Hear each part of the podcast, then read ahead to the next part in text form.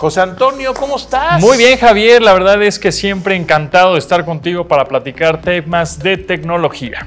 Tecnología en todas sus presentaciones, por supuesto. Y bueno, hablando del software, qué importante es ser genuino, ¿no? No, definitivamente. La verdad es que tener software original pues te da muchísimas ventajas, ¿no? Te da confianza, te da soporte, te da garantías y siempre también estar actualizado, porque una cosa es que tengas la licencia de 1990, ¿no? Este, que ya no hay actualizaciones y eso puede ser peligroso a la larga también, ¿no? Totalmente, totalmente. Pero ¿qué te parece, eh, José Antonio, si nos enlazamos con Diego Falla de Microsoft Colombia para platicar con él? Diego, ¿cómo estás? ¿Cómo está? Mucho gusto, Javier, José Antonio. Gracias por invitarme a su programa. No, bienvenido, muchas gracias, eh, Diego. Oye, todo problema trae una gran oportunidad, Diego. ¿Cómo crees que la tecnología puede aportar en estos momentos tan duros a nivel sanitario? Bueno, creo que ustedes y nosotros hoy lo estamos viviendo, ¿no? Creo que se nos volvió el set digital a través de una herramienta como Teams y esto es nuestra cotidianidad ahora. Nosotros veníamos desde hace algún tiempo como Microsoft hablando de transformación digital y veníamos tratando de empoderar a todas las organizaciones a que se transforme digitalmente. Pero si se dieron cuenta, esta transformación con todo lo que está pasando ahora fue mucho más rápido, más inesperada y creo que a hoy lo que nos queda a cada uno de nosotros es empezar a entender la tecnología, a usar las herramientas que hoy tenemos y eso es lo que en Microsoft hacemos. Piensen en una herramienta como Microsoft 365 que tiene múltiples aplicaciones. Una de ellas es, como les decía, Teams, que me permite yo conectarme con ustedes, conectarme con mis clientes, mis clientes con sus socios, con los empleados y hace que la vida tecnológica al final de todo esto, en donde estamos guardados cada uno en sus casas, sea posible. El trabajo remoto llegó ahora para quedarse. Creo que vamos a vivir ahora unos cambios de la forma de trabajar, de la forma en la que trabajamos también como equipos y también Microsoft está ahí en estas herramientas dando la posibilidad de que nosotros podamos compartir con la tecnología. Hay herramientas que tenemos en las cuales a hoy yo puedo tener una herramienta, un archivo de Word y yo puedo trabajar en forma simultánea con múltiples usuarios y de esa forma yo hacer mucho más rápido.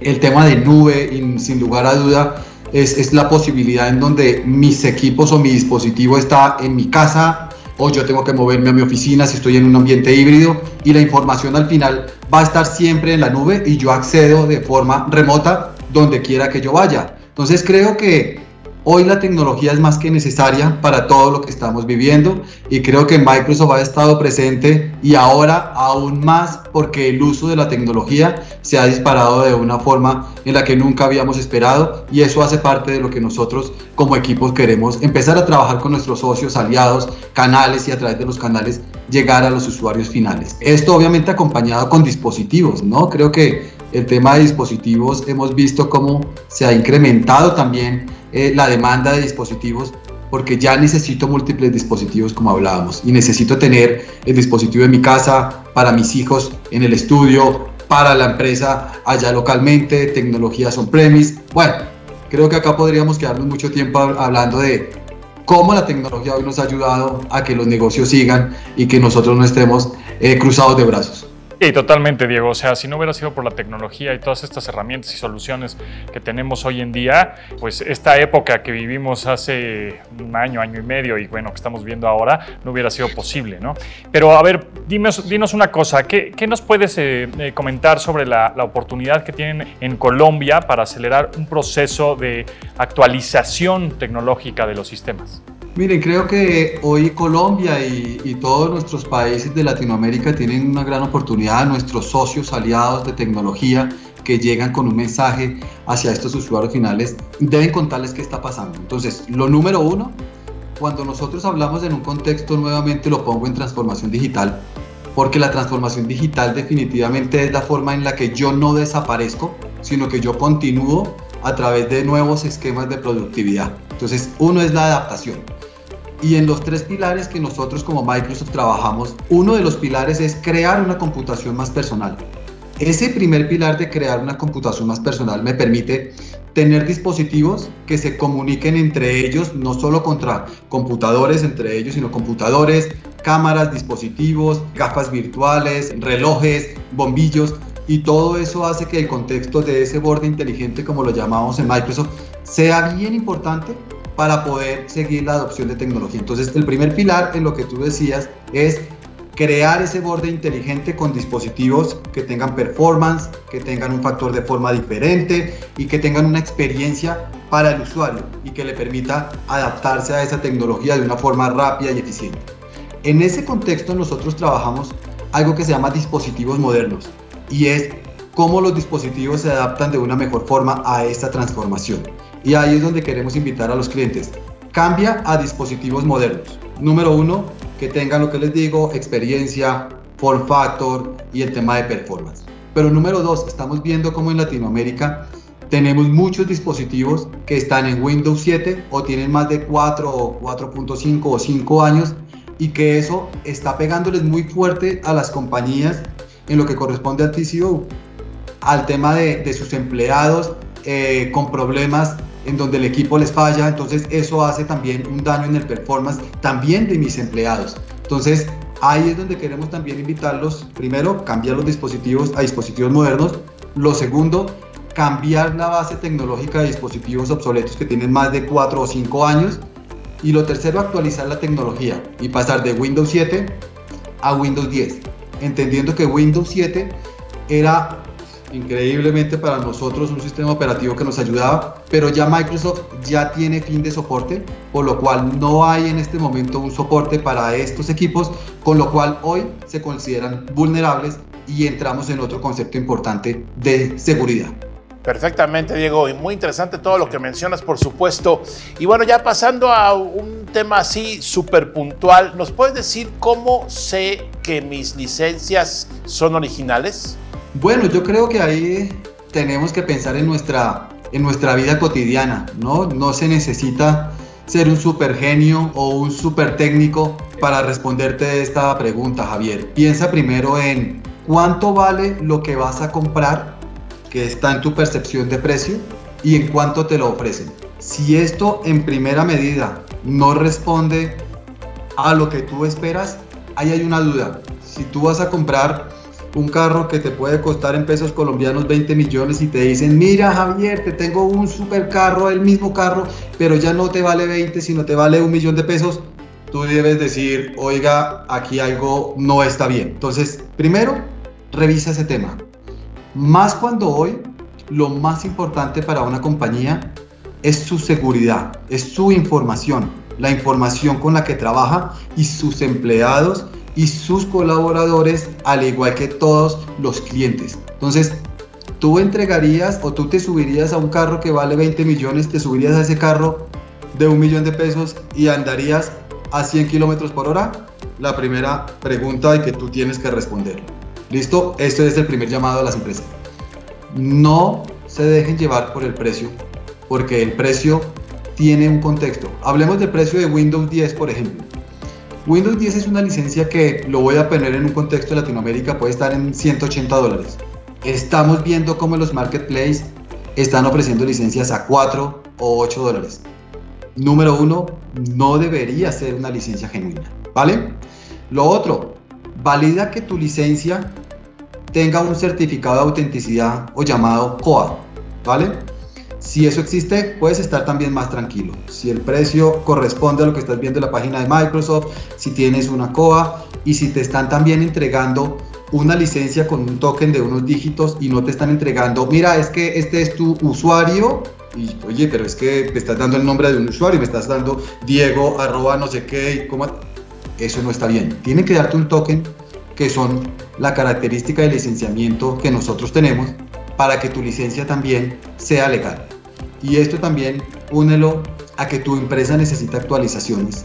Y si no tienes una licencia legal, estas licencias no puedan a poder entregarte actualizaciones hablando en la parte de Windows. Totalmente de acuerdo, Diego. Cuando algo se sale del contexto del precio, como tú lo mencionaste con el automóvil, pues obviamente no, no es genuino. Y, ya que tengo mi equipo, eh, ¿cómo reviso el número o dónde veo que realmente el software sea genuino, sabes? Con lo que te digo, con el COA tienes que tener un certificado de autenticidad y en la parte de, licenciamiento validar este, este número de licenciamiento que te provee un partner Si tienes alguna duda al respecto, también puedes pedir un certificado de autenticidad de distribución a tu partner y él seguramente te lo va a otorgar. Exactamente, eh, Diego, Javier, si vemos algo demasiado bueno para ser verdad, hay que sospechar, ¿no? No es verdad. no, es que no es verdad. A ver, Diego, ¿cuáles crees que son las implicaciones más grandes para las empresas eh, en Colombia cuando trabajan con licenciamiento ¿no? o licencias que no son originales? Mira, José Antonio, piensa en, en tú como, como empresario y como compañía, como te decía hace un momento.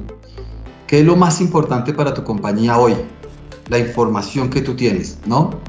Si tú no tienes un licenciamiento que sea genuino, tú le estarías dando o entregando la llave de acceso de tu compañía a alguien que tú no sabes quién es. Y normalmente el que te vende un licenciamiento no genuino, pues no es alguien muy, muy bueno y que no quiere hacerte una muy buena visita, sino que le estás entregando las llaves a alguien que quiere hacer algo que no va a ser muy bueno para ti ni para tu empresa. Entonces, número uno, tu información tiene que estar protegida.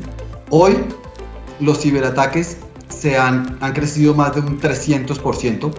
Cada 7 segundos liberan un nuevo malware. Entonces, imagínate si tú estás en un contexto de no seguridad, de un licenciamiento no genuino, ¿cuáles son los impactos? Y esto pasa como el coronavirus. Yo creo que haciendo una semejanza, cuando empezó el coronavirus, tú veías que de pronto a alguien muy lejano a ti le pasaba, de pronto mm, tú estabas muy lejos, pero ahora vas viendo que cada vez más cerca tú empiezas a ver casos.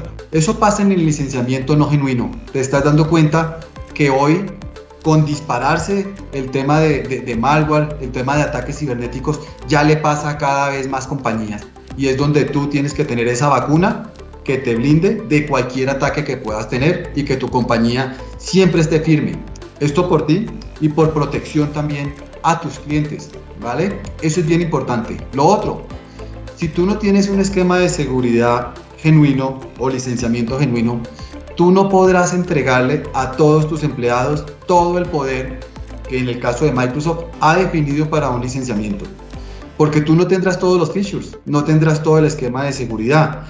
Y hoy, cuando el tema de mantener a estos empleados, cuando es, hablamos de generación Z, millennials, que lo más importante para ellos y estar en tu compañía es que tengan toda la tecnología necesaria para triunfar. Si tú no le entregas eso, va a ser difícil que puedas retener el talento. Entonces tu compañía va a tener un problema de retención de talento porque tú no les brindas las capacidades tecnológicas. Entonces si te das cuenta, vamos en un contexto de seguridad, vamos en un contexto de empoderar a tus empleados, de retener el talento y también tu awareness hacia afuera con tus clientes. ¿Qué pasa o qué van a decir tus clientes si encuentran que algo en tu compañía está fallando?